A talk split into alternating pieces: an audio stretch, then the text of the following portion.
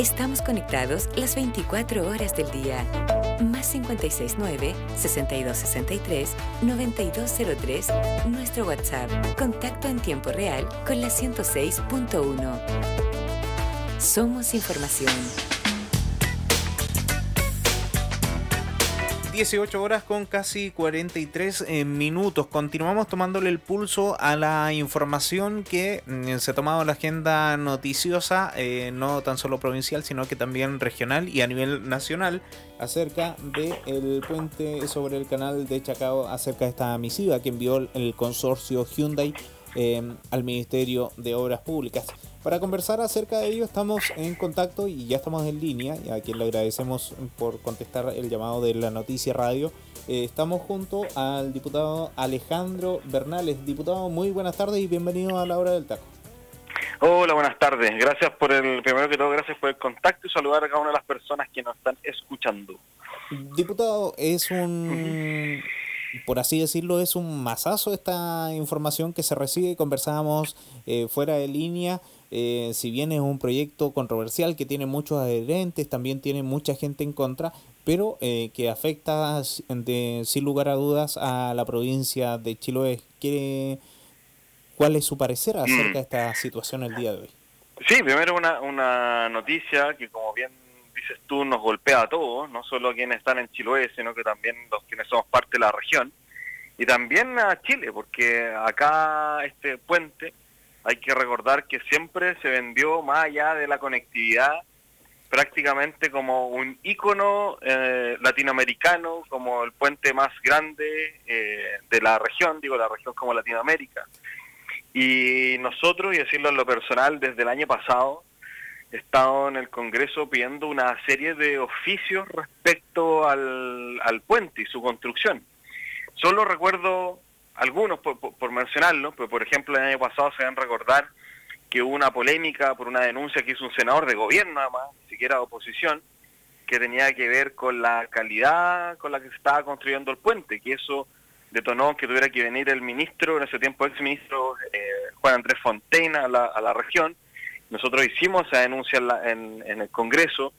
El ministro, eh, como digo, él respondió que acá no estaba pasando nada, nunca nos dio ningún eh, certificado por escrito respecto a lo que estaba pasando ahí. Luego hicimos una sesión especial que pedimos en el Congreso respecto al financiamiento irregular en la política, porque hay que recordar que Hyundai estaba asociado en este consorcio con OAS, que, o OAS, que es reconocido, ¿cierto? Eh, en Brasil y en otros países por eh, el financiamiento ilegal de la política, que incluso han estado políticos, eh, renombrados políticos en, en la cárcel por este tipo de financiamiento. Y nosotros queríamos saber cuál era el, vínculo que tenía OAS ¿cierto? en la región. También se descartó, hay que recordar que Giorgio Martelli, que uno de los grandes recaudadores de financiamiento, ¿cierto? En campañas políticas, él, él fue hizo asesorías para el puente del canal de Chacao, donde él dice que entregó un mapa turístico de la región y un mapa cultural también de la, de la provincia, que nosotros pedimos que se nos hiciera llegar, nunca se nos hizo llegar ese, ese material. Y también hemos visto cómo el mismo Hyundai, a medida que iba pasando el tiempo, ha ido subiendo constantemente eh, el financiamiento al Ministerio de Obras Públicas. Y, así, con los mismos medios Chiloé, uno puede ver en un año cómo de repente uno ve que sube esta concesión en costo y hoy día es esta misma concesionaria la que decide, lo que está diciendo es que va a paralizar las obras porque eh, el Ministerio de Obras Públicas no es garantía para ellas. Es decir, acá lo que dicen, estamos hablando con un ministerio, lo hizo así entre líneas este comunicado poco serio, que nosotros no nos da garantía, nosotros necesitamos más dinero para construir este puente, Obras Públicas no nos da esa seguridad, por lo tanto nosotros, lo que dice o, esa Hyundai es, no podemos seguir y deja, ¿cierto?, eh, hoy día, ¿cierto?, al gobierno de nuevo en una posición muy incómoda porque le pasa la pelota al gobierno de que está incumpliendo, ¿cierto?, con lo prometido y que esto va a generar que no se construya el puente. Eh, diputado, aquí queda de manifiesto algo queda manifiesto, de manifiesto que había gente que sabía. Acá hay responsabilidades. ¿De quiénes son esas responsabilidades? Mire, yo cuando nosotros le citamos al ministro, yo le digo, en la sala, es decir, en el hemiciclo, yo hice una intervención relacionada con Novas. Luego, en, el, en la comisión de transporte y obras públicas, citamos al ministro, ¿cierto? Y yo le pregunté todas estas cosas que estamos hablando, cara a cara, y él al final de, de, la sesión me trató de demagogo, es decir, de populista, porque yo estaba llevando estas inquietudes que tenía la gente de Chiloé al Congreso y le estaba pidiendo explicaciones. Yo le digo acá, nosotros lo que estamos haciendo es pedir fiscalización, usted nos responda seriamente y finalmente lo que uno recibe, ¿cierto?, es, por decirlo como esta especie de maltrato, de decir, oiga, usted es un populista, aquí está todo bien. Y definitivamente hoy día, ¿cierto?, 23 de diciembre, ¿no? Lo que sabemos es que acá hoy día el puente, el puente está en, en riesgo y evidentemente que, hay responsabilidad. Aquí tiene que haber responsables respecto a este tema, en, no solo a nivel nacional, aquí también a nivel regional. En la, en la región también, ¿cierto? Cuando ocurran eh, situaciones de nivel de carácter nacional, también la región tiene que tener un protagonismo, porque aquí no puede ser que todo lo haga Santiago y las autoridades regionales sean buzones de voz. Eso no puede ser. Y por otra parte, acá lo que va a ocurrir también, y es lo que es la reflexión que queríamos hacer, yo entiendo, como bien tú lo decías, hay gente que es detractora del puente y hay gente que está a favor del puente. Y eh, nosotros siempre hemos dicho, lo ideal hubiese sido cierto tener un plebiscito y que se diga en el fondo qué es lo que quiere la ciudadanía. Pero hoy día, en el contexto social en el que estamos, cierto, inmersos ante este estado excepcional de la historia de Chile en, la política, yo creo que acá el gobierno va a tener una difícil decisión. Y va a tener una difícil decisión, ¿por qué? Porque va a tener que optar por continuar con el puente o va a tener que optar por financiar la agenda social del que se está pidiendo por parte de la ciudadanía que no tiene financiamiento. Yo estoy en el Congreso y lo que vemos es que hay muchas de las de las de los proyectos cierto que pide la ciudadanía de la agenda social que a nosotros el ministro de Hacienda nos dice bueno pero esto es irresponsable porque no tenemos recursos para poder solucionar este tipo de, situaciones entonces el gobierno acá va a tener que tener esta decisión y ver qué es lo que prefiere. Hay que recordar, cuando el terremoto del 2010, si no me equivoco, todas las obras que estaban eh, construyéndose en ese tiempo, incluyendo el estadio Chinquihue en Puerto Montt, fueron postergadas porque era más importante financiar la reconstrucción del país. Entonces, el gobierno, como, como les digo, va a tener una difícil decisión que tomar en estas horas. Correcto. Eh, diputado, eh, bueno, igual lo mencionó, eh, estamos hablando de esta hora de la tarde con el diputado Alejandro Bernales, a quien agradecemos el que haya contestado a nuestro llamado. Eh, el mérito o el rol que tienen las autoridades locales en este tema, por ejemplo, vemos que eh, nuestros contactos ya nos están informando de que el Ceremi no se va a referir acerca de esta noticia, sino que lo van a hacer desde Santiago, o sea, eh, vemos que está afectando a una noticia a una provincia, a una región en específico y nuevamente vemos mm. el centralismo propiamente tal en el centro de la noticia. Sí, no, me parece lamentable, me parece que eso no, no, no, o sea, no puede ser por ningún por ninguna vía, porque justamente las autoridades regionales tienen que ser mucho más que un buzón de voz, tienen que ser mucho más, ¿cierto?, que una autoridad que llega ahí porque está ¿cierto? Lo voy a poner al revés. Es decir, si uno fuese, perdón, si uno fuese, eh, si no fue, yo lo voy a poner como en el mundo político, lo que está viendo hoy día.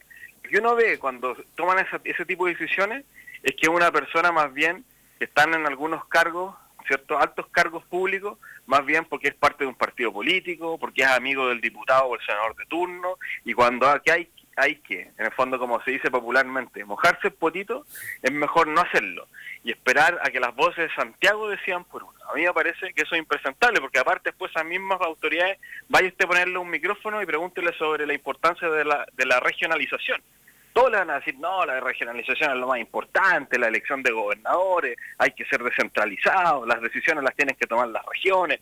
Pero a la hora que ocurren este tipo de situaciones, siempre esperan, ¿cierto?, la decisión de ¿qué va a decir Santiago? Aquí tienes que tomar una postura, la autoridad regional, y decidir qué es lo que cree la autoridad regional que es mejor para, para la región. Es decir, o va a continuar el puente o podemos financiar una agenda social potente para Chiloé, por ejemplo. Entonces acá lo que hay que hacer, de nuevo, y las autoridades regionales para eso están, es poder contestar a la pregunta de los medios, hacerlo rápidamente y contestarle más que los medios a la ciudadanía que está escuchando y que quiere saber qué es lo que opinan sus autoridades regionales respecto a estos temas. Así es. Bueno, aquí hay una pérdida de fuentes laborales importante también, y no solamente de la provincia y de la región, sino que también de otras regiones, porque, porque por ejemplo teníamos que la región del Biobío, Acero Cap iba a proveer materiales metalúrgicos a la obra, entonces al final de cuentas es todo una cadena, fuentes laborales, eh, mala eh, no, no va a haber una conexión continua con respecto a este puente eh, del continente con la isla, etcétera. Claro, aquí, mira, parte de las cosas que dice, que yo también leo entre líneas de, de este comunicado que envía Hyundai, en el fondo darle también un ultimátum al gobierno y decirle, ¿sabe qué? Estos son los términos que nosotros vamos a negociar, los toma o nos vamos. Y dentro de las de que uno lee, que de hecho es el último párrafo, si no me equivoco, ellos dicen aquí, lamentablemente, nosotros nos da pena, dice, nos entristece la gente que va a perder sus fuentes laborales. Es decir, que me parece también una mala señal por parte de la concesionaria de poner a los trabajadores como moneda de cambio de esta situación. Efectivamente, si se van, van a perder su trabajo, todo el mundo lo va a lamentar. Yo me acuerdo, y tenemos informes que así nos indican, que decían que mucha de la gente que iba a trabajar en el puente iba a ser gente chilota. Y eh, no es así, hay gente, mucha gente que también es de otras regiones, pero mire, cualquier tipo de obra, empresa que hoy día lamentablemente están cerrando, nosotros evidentemente que lo lamentamos. Yo estoy en la Comisión de Economía y hemos estado estos últimos meses trabajando fuertemente un pilar sólido y una ayuda a todas las cientos de pymes que hoy día la están pasando mal. Y así hemos sacado una serie de programas, apoyo, para que las pymes puedan también, como son un motor de, desarrollo y crecimiento económico en, el país, que puedan mantener a esos trabajadores la mayor cantidad de tiempo posible hasta que hoy día vemos que se está empezando a reactivar de poquitito la, economía. Entonces, vamos a tener, claro, un tiempo eh, que seguir en el Congreso haciendo este tipo de, proyectos. Pero mire, acá efectivamente acá hay un plan inmenso. Yo imagino de nuevo que acá son las autoridades regionales las que conocen también este detalle, quienes van a tener y las autoridades nacionales que responder ante la ciudadanía. Sí, porque al final de cuentas Hyundai eh, se desmarca un poquito y dice en consecuencia, ante, eh, con respecto, este el quinto párrafo, en consecuencia por primera vez en la historia de Hyundai, después de tres años de conversaciones, espera y reiterados compromisos incumplidos, la empresa se ha visto en la imposibilidad de continuar las obras sobre el canal de Chacao. Más de 880 proyectos en más de 70 países atestiguan la experiencia y el nivel profesional de la compañía. Bueno, anteriormente eh, dice el incumplimiento de los compromisos contraídos por parte del MOP, la mala fe con que se han llevado adelante las conversaciones, el perjuicio injusto de que de ello que eh, se deriva y la completa inseguridad jurídica que se instala como consecuencia llevaron a CPC a la conclusión que es imposible en estas condiciones continuar con las obras. ¿ah? Claro, ¿ve? Seguimos sumando eh, párrafos y nos vamos dando cuenta de que eh, por aquí había eh, muchas personas, a lo mejor personeros de gobierno, manejaban información que el resto y el común de la gente no, no manejábamos. Claro, ¿no? Y yo como te digo, voy a ser reiterativo. Nosotros en, en el Congreso, yo llevo un año va a llegar dos años recién en marzo. Correcto, dos años. Y nosotros, exactamente, claro, en marzo están los dos años. Pero nosotros ya hemos, como digo, ingresado denuncias respecto a lo del puente y a nosotros de verdad no se nos ha contestado nunca por escrito, siempre se nos ha contestado de manera verbal, diciendo no, está todo bien, está todo ok, aquí no pasa nada, ustedes, como le digo, son unos populistas que vienen acá con este discurso para ganar cierta votación, entre comillas, de la, de la gente que está preocupada por esta temática, pero lo que nosotros hoy día estamos viendo es que efectivamente existían problemas entre la concesionaria y entre el Ministerio de Obras, de Obras Públicas y de arrastrándose también hace tres años, que es lo que hizo la carta. Y aquí hay que sumar también a las organizaciones sociales de Chiloé, que también siempre han estado muy pendientes y fiscalizando lo que estaba ocurriendo con las obras. Entonces, acá, de nuevo, y se lo dijimos al ministro el día que fue, yo lo recuerdo, pero así como si fuera ayer, dijimos, ministro, acá lo que usted tiene que hacer es aprender a escuchar.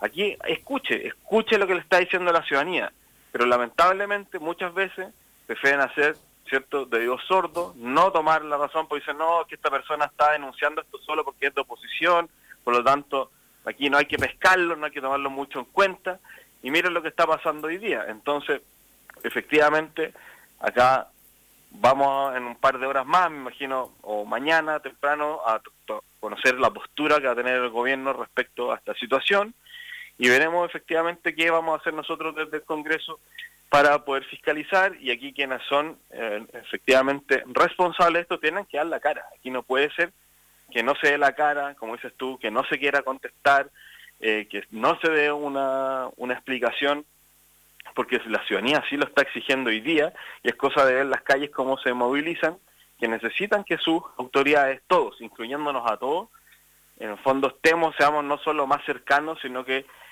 esas preocupaciones que tienen las fiscalicemos y que seamos los más transparentes y en, poder dar la información. Así es, eh, por ahí se ve un poquito de tosudez de algunas autoridades nuevamente, a pesar de todo lo que, al final de cuentas, todo lo que em, ha pasado con este estallido social, es decirle, oigan, o sea, paren un poquito, eh, dejen de lado un poco las rencillas políticas y trabajen por la gente. Eh, únanse, en pro de ello. Eh, diputado, ¿por qué cuando usted, cuando usted menciona que ha solicitado información mediante informe, eh, mediante oficios, ¿por qué no han sido contestados? ¿Ustedes saben que esto, estos oficios tienen que ser contestados dentro de un margen legal de días? Lo sabemos, lo sabemos absolutamente. ¿Y por qué no responden? Lo sabemos absolutamente y mire, le doy una cifra muy triste. Nosotros, de, de los oficios que enviamos yo estoy solo el año pasado, si nosotros enviamos 100 oficios, 50 de esos oficios se nos contestaron. En mi caso, personal. Si esto lo llevamos a la Cámara de Diputados, yo voy a redondear el número porque no me acuerdo exactamente el número. Si de nuevo, si la Cámara envió mil oficios, todos los diputados, fueron muchos más, ¿eh? yo lo estoy para hacer, se respondieron, se respondieron 600 de los mil, es decir, el 60% se contestó a todos los diputados. Y ahí efectivamente nosotros tenemos un problema y que nosotros cuando se habló de esto de eh, la reforma al Congreso, que está el número de parlamentarios, está la dieta de los parlamentarios, hay una serie de cosas que quiere hacer el gobierno. Nosotros tuvimos una reunión, el Partido Liberal, que es el partido que represento, en La Moneda con el ministro que estaba en ese tiempo, el ministro Chadwick, y nosotros, yo le dije al ministro Chadwick que nosotros necesitábamos que las fiscalizaciones que hiciéramos los parlamentarios fueran, eh, en fondo tuvieran mucho más, como se dice, poder en el fondo. Que tuvieran en el fondo, se lo tomaran más en serio el gobierno porque hay cosas que simplemente no contestan. Y es más, si ustedes se fijan, hay muchos oficios que sí se responden, pero no dicen nada. Es decir, uno le pregunta a una autoridad X tema y responde sí X tema y la es una evasión a la respuesta. O sea, uno tiene que volver a preguntar. Responden porque hay que responder. Claro, eh, responde porque hay que responder. Y es más, yo por ejemplo, Brasil, nosotros en julio del año pasado estamos siguiendo un oficio sobre temas eh, que tienen que ver con, eh, con temas de campaña política ya en algunos servicios eh, públicos y se las hemos enviado a Contraloría y ni siquiera Contraloría nos ha respondido oficios del mes de julio. Entonces, ¿qué es lo que pasa? Que hoy día las redes sociales son mucho más efectivas que enviar un oficio, porque uno no envía yo así con todo respeto a las autoridades, eh, a los Ceremi, de repente uno a un Ceremi le envió un oficio y no contesta. Pero uno le envía un Twitter y a los cinco minutos están contestando. Eh, porque la gente los vio. Entonces es bastante paradójico. Entonces uno dice, oiga, ¿qué voy a tener que hacer? Voy a tener que emplazarlo a través de los medios digitales para que usted me responda.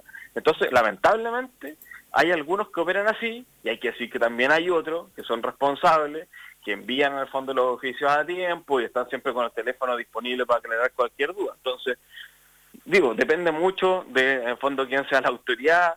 Eh, pero mire, nosotros quisiéramos avanzar a que esto eh, pudiera aclararse cada vez más y como le digo, nosotros hicimos una sesión especial, citamos al ministro a, la, a esta comisión de, transporte y, obras públicas. De hecho, todo eso está grabado, está en registro, yo tengo los videos, se pueden subir, para ir demostrando que en el fondo quienes estábamos fiscalizando, no solo los parlamentarios, yo lo voy, a insistir, las organizaciones sociales, y las respuestas son, como dices tú, para responder algo, ¿no? La respuesta de, buena, de, buena crianza, pero que en el fondo ocultan información.